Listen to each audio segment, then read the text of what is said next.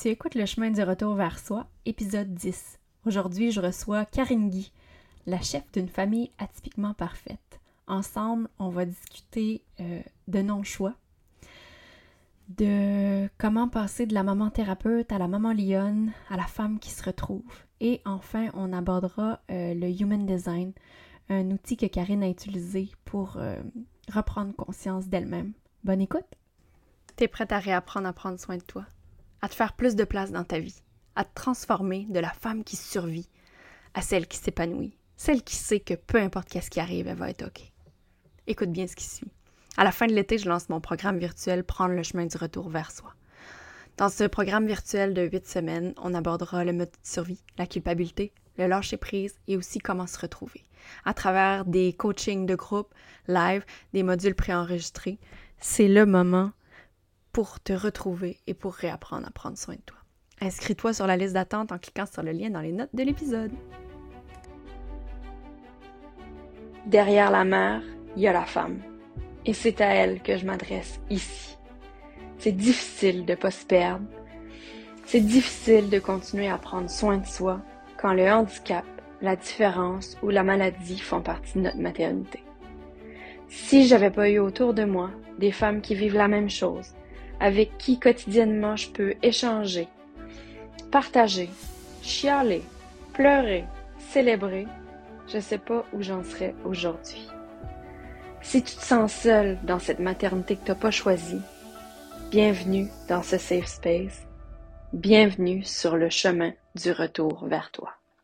Bonjour, bienvenue sur le chemin du retour vers soi. Aujourd'hui, je reçois Karine Guy, une experte en human design, mais surtout une maman atypique. Bienvenue, Karine. Salut, ça va bien? Ben oui, ça va bien, toi? Oui. Est-ce que, Karine, en commençant, est-ce que tu veux nous parler un peu de, de toi? Qui est, en fait, qui est Karine Guy? Puis euh, après ça, on pourra parler un petit peu plus de ta famille aussi, là. Euh, ben en fait, euh, ça là, moi, moi j'aime ça cette question-là. C'est drôle parce que tout le monde dit qu'il aime pas ça cette Mais moi, j'aime ça parce qu'à chaque fois, ça me permet de me revisiter. Bon, là, aujourd'hui, j'ai l'impression d'évoluer, tu sais, tout le temps, de changer tout le temps un petit peu, puis ma réponse, elle, change aussi en même temps que moi. Parfait. Et que je suis une humaine euh, qui a 45 ans, presque 46, euh, qui a un parcours de vie pas commun, je dirais. Pourtant, j'ai tout le temps pensé que j'avais une vie normale jusqu'à ce que je regarde ce qui s'est passé dans ma vie puis que finalement, il y avait absolument rien de normal dedans. puis, euh, c'est ça, je suis la maman de trois enfants, je suis une conjointe depuis 20 ans, je suis euh, chef de famille dans le sens où chez nous, mon mari est jamais là, il travaille beaucoup. Fait que c'est beaucoup les... La charge mentale, c'est beaucoup sur mes épaules que ça tombe. Mmh. Puis je suis aussi entrepreneur parce que, ben, la vie m'a amené vers là. C'est pas... J'avais pas l'impression d'avoir ça dans le sang, mais euh, je me rends compte que c'est vraiment ma place. Voilà. Wow! C'est beau.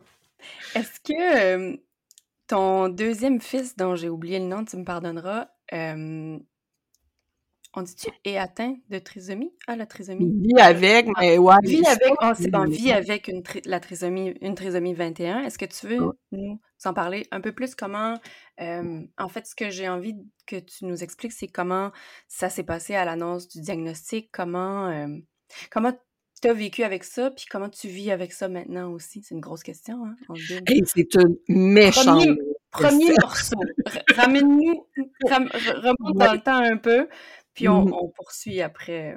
Oui. Ben, quand, euh, quand on, on, se prépare à devenir maman, on a des attentes. Même si on dit qu'on n'a pas d'attentes, on a des attentes.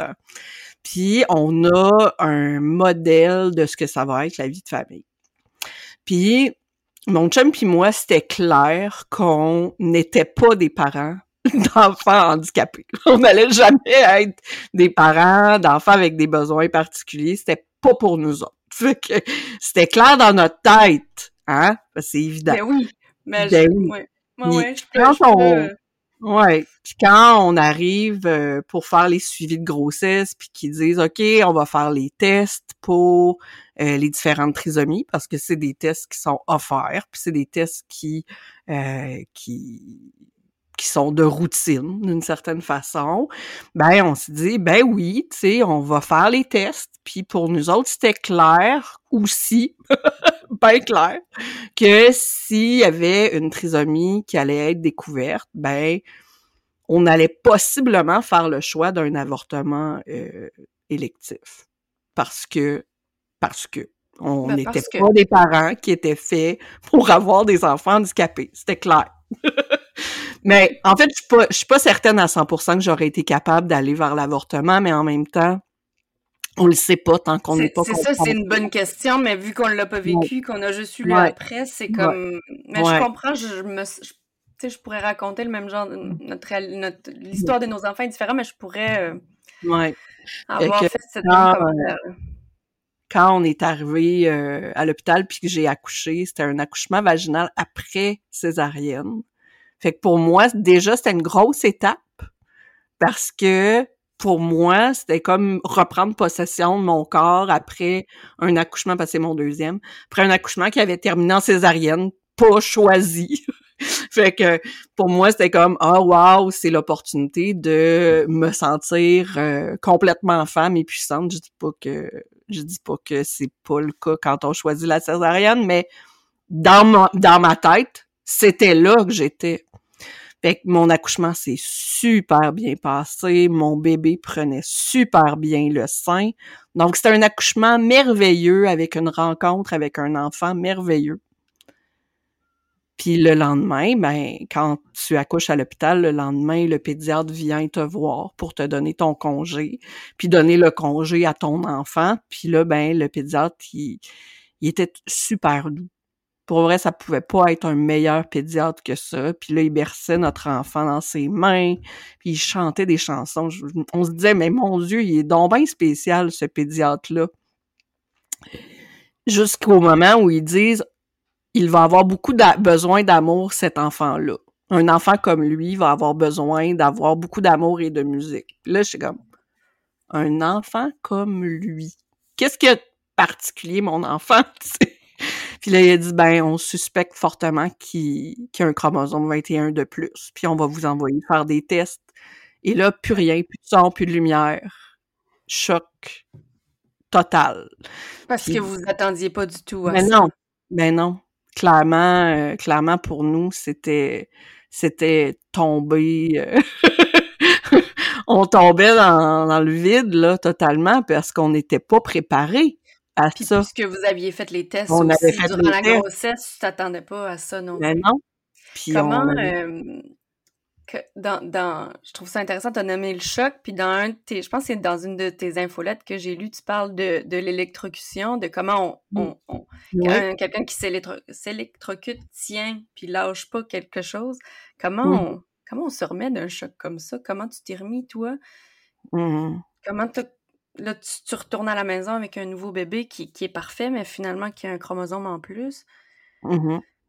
Ben, en fait, euh, je le sais pas. C'est une bonne réponse. Mais en, mais, mais en fait, euh, je pensais que ça allait bien. en fait, j'étais en mode, j'étais profondément en mode survie. Mm. Vraiment, vraiment, j'ai, j'ai, euh, j'étais en mode survie euh, tout de suite parce que je voyais que mon conjoint était pas disponible. Mon conjoint était pas disponible pour qu'on parle de, du- de ce qui venait de se passer. Euh, puis étrangement ou pas, il y a des gens autour de nous qui n'osaient pas parler Parler. de ce qui se passait. Fait que je me sentais vraiment euh, bon, ok, là j'ai pas le choix de prendre les choses en main parce que clairement il y a personne qui est disponible pour moi. Fait qu'on va, euh, on va y aller, go go go. Donc euh, les trois, quatre premiers mois de vie, ça n'a été que de la survie. On Fait passe tout par là, hein, je pense. Ouais. Puis souvent, 3-4 mois, c'est pas, pas si long que ça, me semble. Non, non, c'est pas si long que ça, mais c'est que la en années. Mais, Mais je suis pas tombée à ce moment-là, j'étais juste un zombie complètement. Puis euh, à partir du moment où euh, j'ai euh, cherché des, des, clés pour l'alimentation ou des choses comme ça, là j'ai pleuré pour la première fois pour devant quelqu'un qui, qui n'était pas de, de ma famille. Puis cette personne-là m'a dit bon, ok là Karine t'as besoin d'aide clairement, clairement clairement ça va pas bien. Tu sais je te connais pas mais sûrement besoin de, soutien. Puis euh, là, j'ai, j'ai été couchée alitée pendant quelques jours. Euh, j'ai eu besoin d'aide, mais euh, j'étais pas encore prête à accepter de lâcher prise. J'étais beaucoup euh, dans la sensation que j'étais en non-choix, continuellement. Puis cette, ce non-choix-là ou cette sensation-là d'être dans le non-choix a duré un bon 5-6 ans. Mais j'ai pas de misère à te croire. Moi, je, je, suis à la limite du non-choix encore. Je me déplace euh, à l'extérieur du non-choix, mais c'est. c'est euh, Puis je l'avais jamais abordé sous cet angle-là du non-choix. Moi, je disais, ben, j'ai pas choisi, mais c'est ça, mais on dirait que ce mot-là est, fort. Là. Puis, euh, dans euh, un de tes blogs sur Atypiquement Parfait, les liens seront dans le, les, notes de l'épisode. Tu parles, euh, tu fais référence au texte Bienvenue en Hollande que certainement nos auditrices doivent avoir déjà lu, puis tu parles, tu dis le voyage qu'elles attendaient a changé de destination sans leur consentement. C'est ça hein, qu'on vit? Oui, absolument. Comment on comment on s'en remet?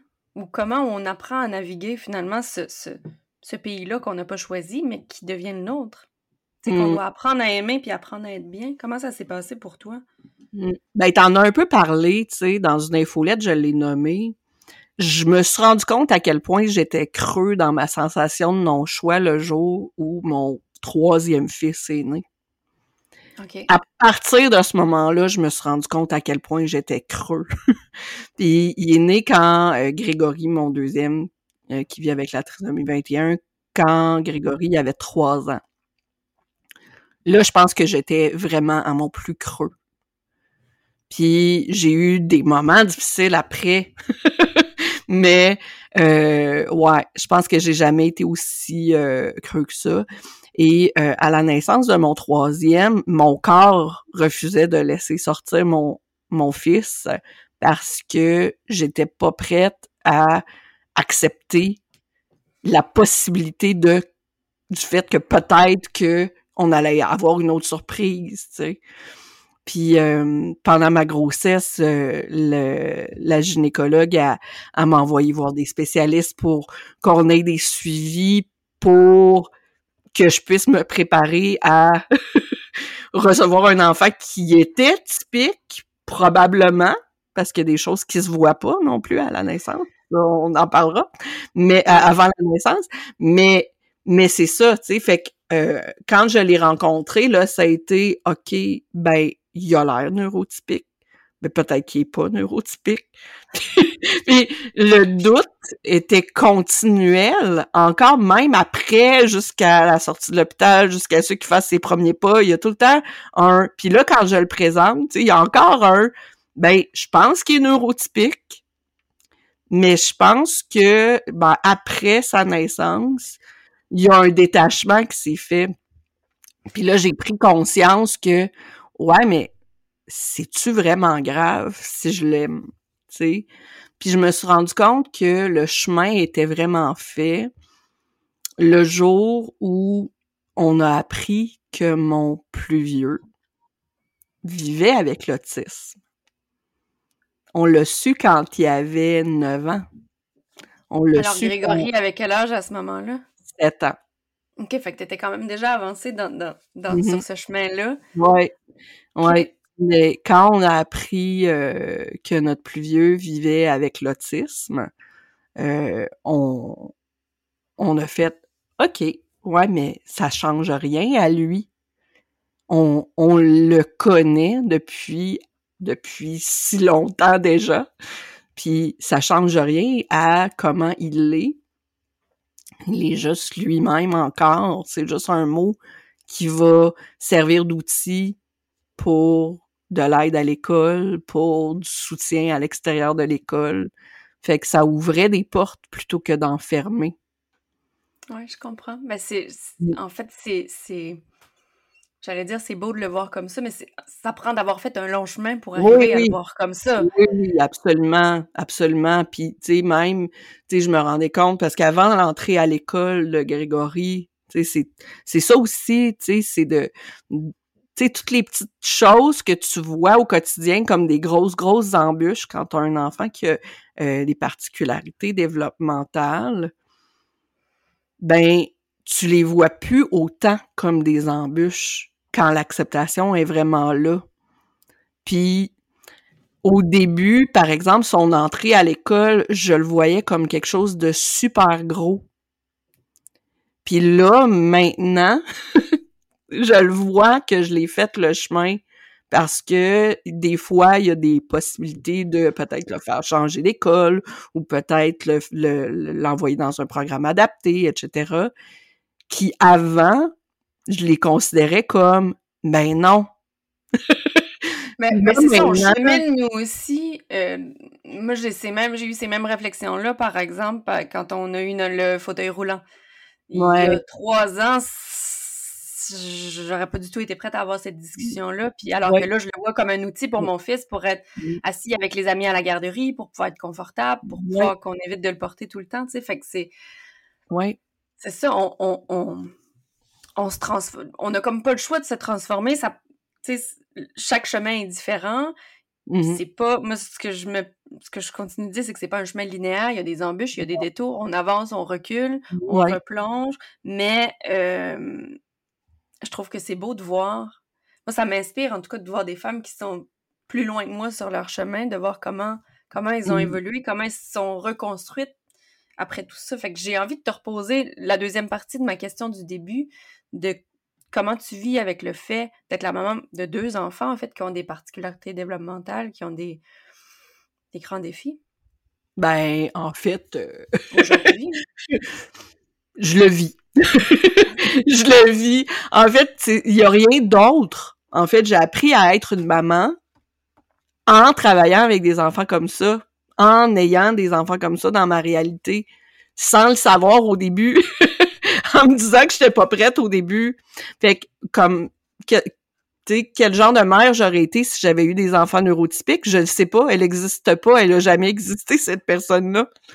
Est-ce que tu as eu à faire le deuil de cette mère-là que tu n'as pas été? Moi, c'est quelque ben chose auquel j'ai été confrontée dans les derniers temps de réaliser ça. Il y a le deuil de mon enfant. Oui. Mais il y a le deuil de la mère que je pensais. Oui, mais en fait, ça, je pense que. de la vie de famille aussi, là, en fait. Mm-hmm. Ben, en fait, je pense que je je l'ai fait en même temps. Je pense pas que ça a été des choses qui, qui se sont faites de façon distincte. Je pense que ça, tout s'est fait en même temps.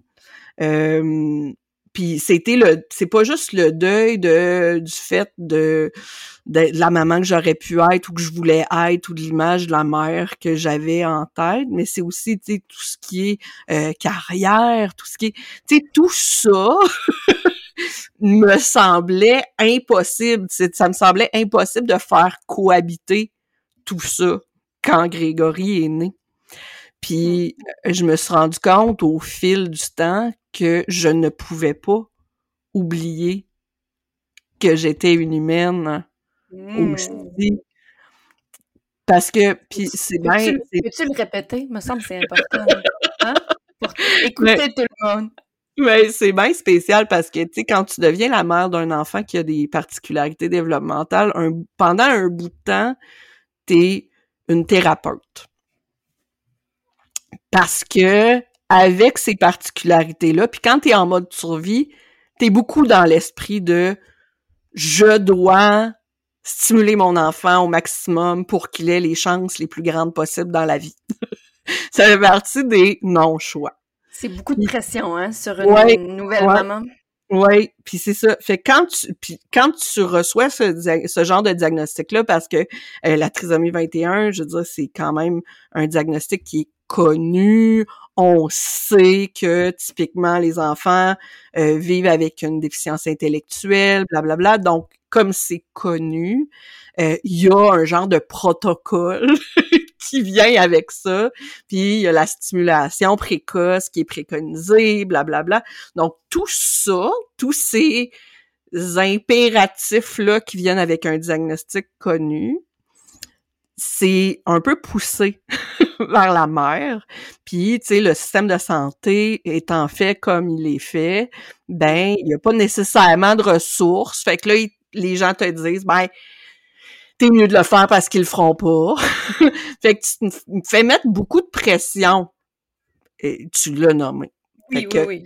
Fait que dans les premiers, premiers mois, premières années, c'est beaucoup la pression d'être une thérapeute.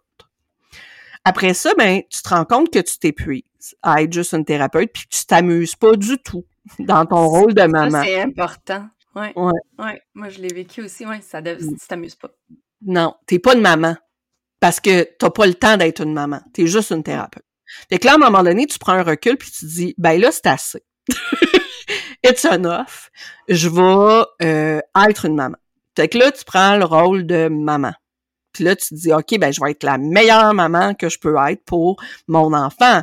Mais là, t'es putain une thérapeute, t'es une maman. T'es une maman. Des fois, t'es une maman lionne, des fois, t'es une maman euh, aimante, des fois, t'es une... Mais t'es toujours une maman. Puis là, moi, j'ai passé cette étape-là. Puis là, je me suis rendue à un point où j'étais très émotionnelle, maman. j'étais très lionne, maman. J'étais plus thérapeute, mais j'étais une maman intense. Puis là, je me suis dit, OK, ouais, mais là, euh, c'est parce que c'est bien le fun d'être une maman, mais elle est où Karine? Mmh. ça, c'est la bonne question. Parce que moi, avant d'avoir des enfants, puis tu sais, je l'ai dit, j'étais pas faite pour être la maman d'un enfant d'enfants qui avait des handicaps ou qui avait des particularités développementales. Pourquoi je voulais pas d'enfants qui avaient des particularités développementales? C'est parce que mon mari travaillait loin. Même avant qu'on ait des enfants, c'était déjà de même. Mon mari travaillait loin et moi, je voulais travailler à l'extérieur. Je voulais pas être une maman à la maison. Je voulais pas être une maman lionne, je voulais être une maman qui avait du fun avec ses enfants, puis qu'on faisait des belles activités ensemble, ludiques, puis que c'était plaisant. Mais là, j'étais juste une maman, puis c'était pas plaisant. je m'amusais pas. Fait que là, je dis, ben, il va falloir que je fasse d'autres choses, là, parce que clairement, juste être maman, c'est pas assez. Puis être une thérapeute, ça m'intéresse pas. Fait qu'il faut que je me trouve quelque chose pour moi. Mm-hmm.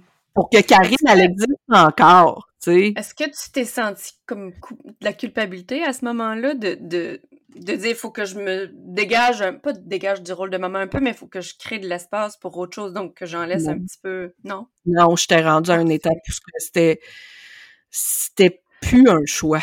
c'était rendu nécessaire. J'avais, j'ai quand même fait quelques burn-out et dépression là, en cheminement, euh, en, cours de route, tu sais. Je me suis dit, non, là, je peux pas continuer comme ça. Ça se peut pas. Qu'est-ce que tu dirais à une maman qui, qui nous écoute puis qui sait, tu sais, qui, elle sait, là, qu'elle doit se retrouver, qu'elle s'est perdue, que, que, c'est le temps de lâcher un peu juste la thérapeute ou juste la maman, mais que c'est, je pense que c'est difficile pour beaucoup de femmes de, de, de, de se retrouver parce que ça implique de la culpabilité, puis ça implique il y a un, un lâcher prise qui est nécessaire aussi, qui n'est pas toujours facile. Surtout, tu sais, plus que les soins de à l'enfant sont complexes. Parce que on peut être une thérapeute, mais on peut être une infirmière aussi. On peut être toutes ces choses-là aussi. Là. Fait qu'est-ce que qu'est-ce que tu dirais à quelqu'un qui nous écoute puis qui Oui, mais comment je fais ou qu'est-ce qui t'a aidé, toi? J'ai compris que tu étais au bout, mais est-ce qu'il y aurait quelque chose qui aurait pu te permettre de faire ce move-là avant d'être au bout? Ben, en fait, euh, c'est sûr que chaque personne est différente, tu sais. Moi, quand j'ai été rendue au bout de mon énergie puis de mes non-choix, ce que j'ai fait, c'est que j'ai reconnecté à des petites activités qui me faisaient plaisir. J'ai commencé par les petites activités. Qu'est-ce qui me faisait... quelle était la plus petite action que je pouvais faire aujourd'hui pour me faire du bien? qui me rendent heureuse comme humaine. Pas maman, pas thérapeute, pas rien de tout ça. Ben, c'est une bonne question pour commencer, je trouve. Ouais, la plus petite activité, ça a commencé par être écrire. OK. Puis là, Atypiquement Parfaite est né. Ton blog. Ouais. Que j'ai déversé des, des, pavés de, de mots, là. J'en avais des choses à écrire. Comment... Euh, ben, c'est parfait que tu t'en ailles vers là parce que c'était dans les prochaines questions que je voulais te poser. Comment euh, de te mettre à écrire comme ça, puis d'être lu, en fait, ça t'a aidé, dans, ça t'a aidé dans ton cheminement à toi? Mm-hmm. Ah oui, De, faire quelque chose qui te faisait plaisir, mais plus que ça, j'imagine, dans, dans, nommer des choses tout haut? Mm-hmm. Nommer des choses tout haut, parce que, en fait, là, je ne pouvais pas concevoir que personne ne disait les choses que j'osais dire sur Atypiquement Parfaite. Ça se peut de pas se sentir bien comme maman. Ça se peut. Puis, tu sais, on le voit, on, on, voyait beaucoup à cette époque-là. J'ai commencé à Typiquement Parfaite en 2018, si je me trompe pas. Euh, à cette époque-là, on voyait beaucoup des comptes Instagram de mamans euh, qui s'étaient ultra léchés, là ultra parfaite, le, le, succès, la, la, beauté de la maternité et tout ça. La cuisine propre, les beaux petits bricolages. Ouais, c'est ça. Puis là, j'étais là, non, moi, je rentre pas dans ce moule-là, clairement pas. Mais qu'est-ce que je peux écrire pour moi? Qu'est-ce qui va me faire du bien à moi? Qu'est-ce qui m'aurait fait du bien de lire? qu'est-ce que j'ai besoin? C'est ça. Qu'est-ce que j'ai besoin d'entendre? Mais là, c'est devenu mon journal, tu sais. C'est devenu un journal. Je me suis fait demander plein de fois comment tu fais, Karine. C'était beaucoup mon déclencheur. Ça a été beaucoup mon déclencheur au début d'écrire. Comment, tu fais pour, comment tu fais pour écrire ou pour... Euh? Comment tu fais pour gérer tout ça, Karine? Ah, Ton chum est pas là. Comment tu fais pour, comment tu fais pour vivre avec tous ces chapeaux-là, puis trois enfants, puis arriver à survivre quand même? Puis là, ben, c'était un peu mon déclencheur d'atypiquement parfaite. Puis là, j'ai dit, ben, tu sais, je, le fais. C'est tout. je sais juste le faire. Mais oui, mais il y a plein d'affaires qui se passent dans ma tête pendant que je le fais, tu sais. Est-ce que tu as de l'aide à la maison quand ton surtout quand ton conjoint n'est pas là? Non. Tu... Oh non? Non, hmm. non, moi j'ai pas, j'ai pas dans la maison. Moi, ma mère est au lac Saint-Jean, moi j'habite dans la région de Montréal. Donc, euh, tu sais, techniquement, on est quand même très loin. Puis ma sœur aussi, euh, des enfants avec des particularités développementales, pas les mêmes, là, mais ça reste que, euh, tu sais, elle a deux enfants qui, défis, des AH, puis des activités des besoins particuliers, mais, mais c'est ça, tu sais, fait que c'est, elle a ses défis à elle, tu sais pendant que j'ai mes défis à moi. Donc, euh, tu sais, je peux pas dire ah ben viens-t'en chez nous pour me donner un coup de pouce là. C'est pas, euh, on n'est pas. c'est pas disponible. Non, c'est ça. Fait que puis là, ben j'habite un secteur euh, où on a des voisins extraordinaires où la voisine m'a déjà offert d'aller juste sonner chez elle pour crier dans sa porte. J'en peux plus! Fait que, ouais, j'ai quand même des voisins gentils. Non, je l'ai pas fait. j'ai pas osé. C'est bon. Oui, mais, mais c'est ça. Mais tu sais, je sais que je suis entendue. Quand, quand je rencontre mes voisins, je sais que je suis entendue. Euh, tu sais, au coin de la rue, il y a une famille où euh, ils ont deux enfants, ben, en fait deux jeunes adultes qui vivent avec l'autisme, dont un qui a été placé parce que eux-mêmes en pouvaient plus. Puis pourtant, c'est des personnes, je veux dire, qui ont beaucoup de ressources intérieures. Là. Le monsieur travaille pour la DPJ, la, la madame, elle est psychologue. Donc, tu sais, quand tu vois, quand tu as des modèles autour de toi, euh, tout près, qui vivent des situations, puis tu le sais qu'ils ont tout donné, eux autres aussi, puis qui se sont rendus à des étapes, des choix qui étaient extrêmement difficiles, tu te dis, OK, ben, tu sais, j'ai le droit, j'ai tous les choix devant moi. Puis c'est ça que tu sais, tu nommais des fois, tu sais, le non-choix ou la sensation d'avoir pas de choix, mais tu sais, le placement, là, c'est pas quelque chose que tu envisages quand tu deviens maman. Ben non. Mais puis, mais la personne, tu sais, de voir que eux, même avec toutes les ressources intérieures qu'ils avaient, ils, ils en sont arrivés là, c'est de me dire, ah, ça, ça fait partie de mes choix, à moi aussi, dans le fond. Oui, oui, oui. Mais je choisis, présentement, je choisis de pas le faire. Je choisis de garder mon enfant avec moi. Pourquoi je fais ce choix-là?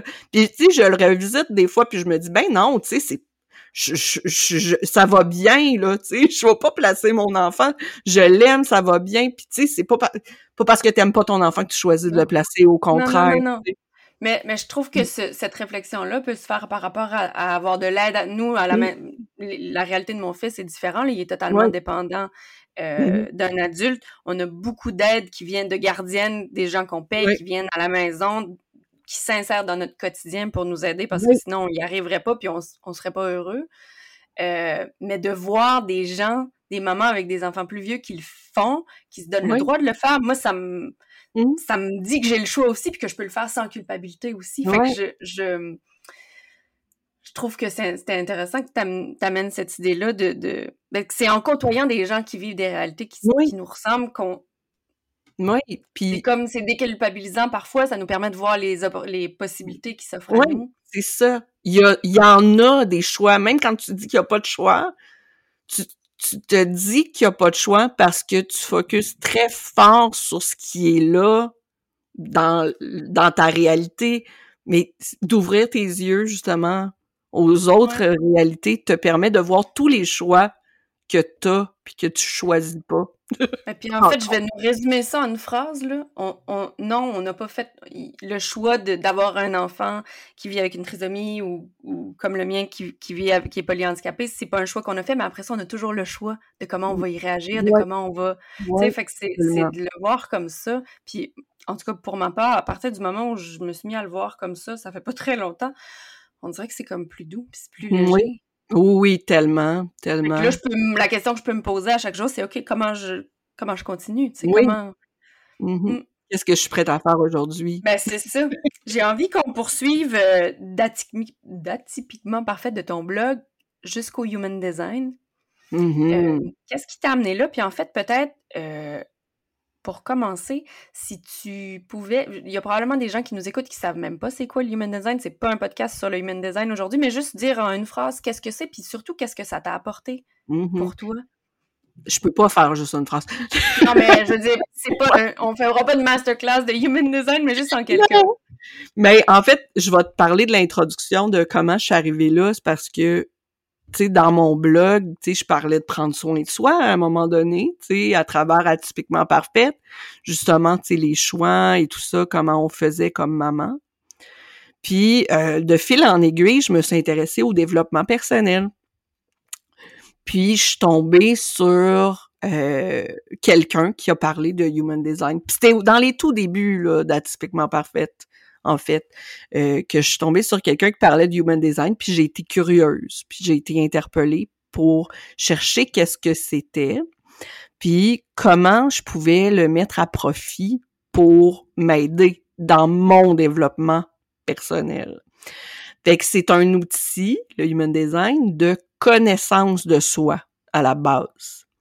Mais ultimement, ça m'a servi d'outil de pleine conscience pour ressentir qu'est-ce qui était à moi comme énergie, puis qu'est-ce qui me venait de toutes les perturbations extérieures. qu'est-ce qui me venait de mes enfants? Qu'est-ce que mes enfants me transféraient comme énergie quand ils étaient agités ou quand ils étaient heureux? Qu'est-ce que, qu'est-ce que, quels étaient mes vrais ressentis à moi? Puis mes propres inconforts par rapport à ce que mes enfants ressentaient? Puis euh, le human design, ça permet tout ça. Puis euh, ultimement, je m'en sers parce que genre, je, au départ, c'était un outil pour moi, mais c'est devenu un outil pour ma famille parce que justement, j'ai des enfants avec des particularités développementales très différentes les unes des autres. Puis ben ça me permet de mieux comprendre comment interagir avec eux, ça me permet de euh, mieux comprendre comment, euh, qu'est-ce qu'ils ressentent aussi, parce que, tu leurs émotions, euh, je les capte toutes. Elles me conditionnent toutes. Fait que Atimema Parfaite a pris ce détour-là parce que j'ai eu besoin de parler de la différenciation humaine. Puis c'est là que ça m'a amené. Parce que l'humain m'intéressait. c'est beau. C'est beau. Puis finalement, pour en créer ton entreprise. Oui, euh, en créer mon entreprise, oui. Ouais. C'est une belle histoire, je trouve.